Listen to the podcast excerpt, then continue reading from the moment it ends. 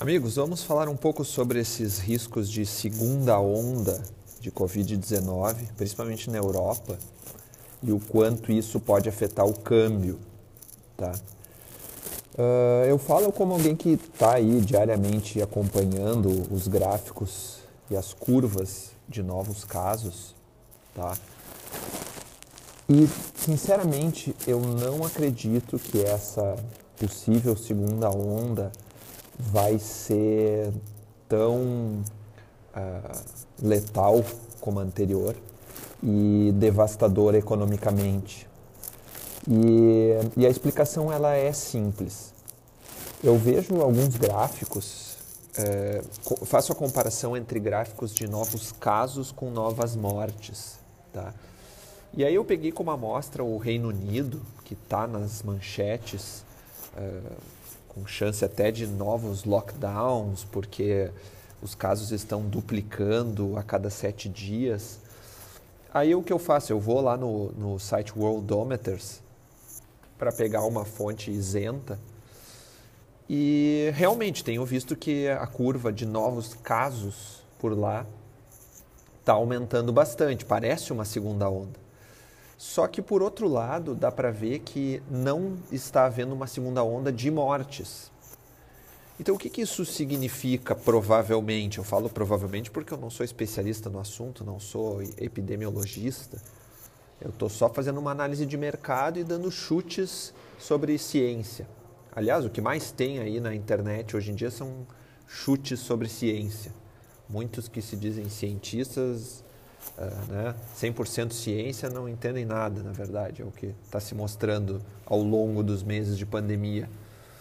Então, o, o que eu consigo ver é que, ou a minha conclusão leiga, é, é que a, o mundo está aprendendo a tratar a doença, apesar de ainda não ter a vacina.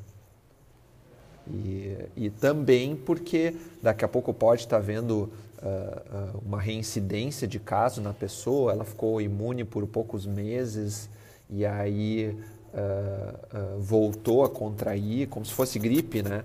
Às vezes eu pego gripe e daqui a alguns meses pego gripe novamente. Eu não fico imune para sempre com um vírus de gripe. Só que os vírus de corona são diferentes, ok? Então, assim, por que, que eu acho, agora chegando à, à opinião sobre possíveis impactos no dólar, por que, que eu acredito que isso não deve afetar muito fortemente o dólar para os próximos meses, apesar de que hoje estamos vendo aí uma alta de 1%? Porque temos especulação, né? o mercado está com cautela, está com medo de que eh, aconteçam fechamentos de, de economias de novo, mas depois do período especulativo, vão perceber assim: não, peraí, as pessoas estão se contaminando, o vírus está circulando de novo, porque a, a, o comércio foi flexibilizado, mas ele não está sendo mais tão letal e assim a poeira deve baixar até vir a vacina.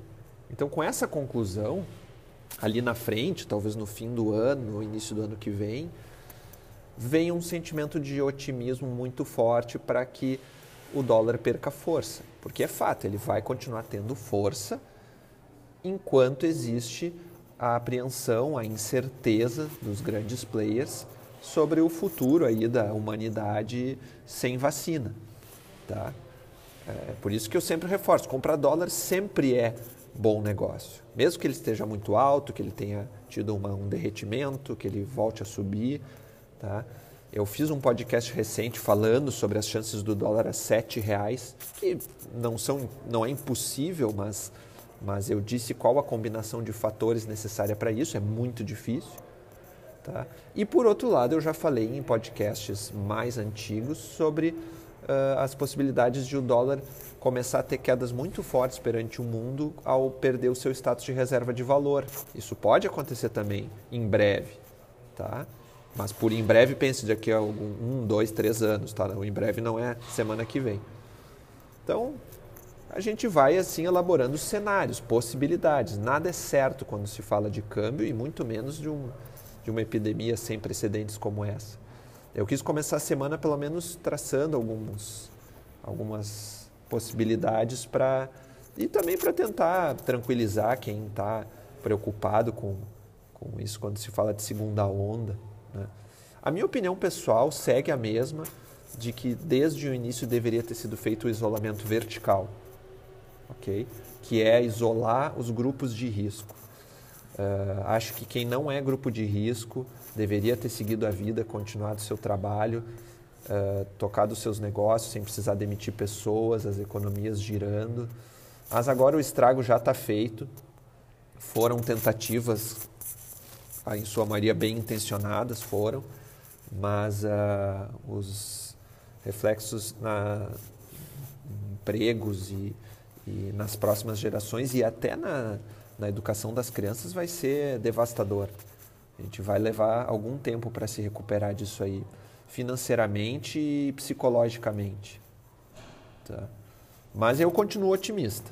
Eu acredito que o pior da pandemia já passou e as economias estão se levantando. Até a brasileira, que é mais frágil, percebam, se vocês revisarem o boletim Focus do Banco Central, que é semanal, a projeção do PIB 2020 vem crescendo lentamente, a cada semana vem uh, piorando menos um percentualzinho ali. Então, inicialmente ia cair, a ideia era que caísse 6,5%, daí foi reduzindo a, a, piora, foi indo, foi indo, e agora está quase ali em 5%.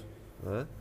Já diminuiu a contração em 1,5%. Isso é bastante coisa. E deve melhorar, deve seguir melhorando até o final do ano, eu acredito.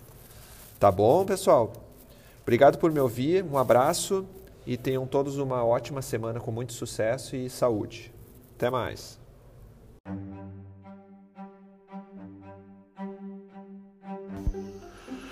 Este podcast é um oferecimento de Free Viagens e Intercâmbio, Chip Mais Sim Travel, Candiota Operadora e Ivan Pons Moda Masculina. Mais informações em gcprime.com.br barra podcast ou no Instagram arroba gcprimecâmbio.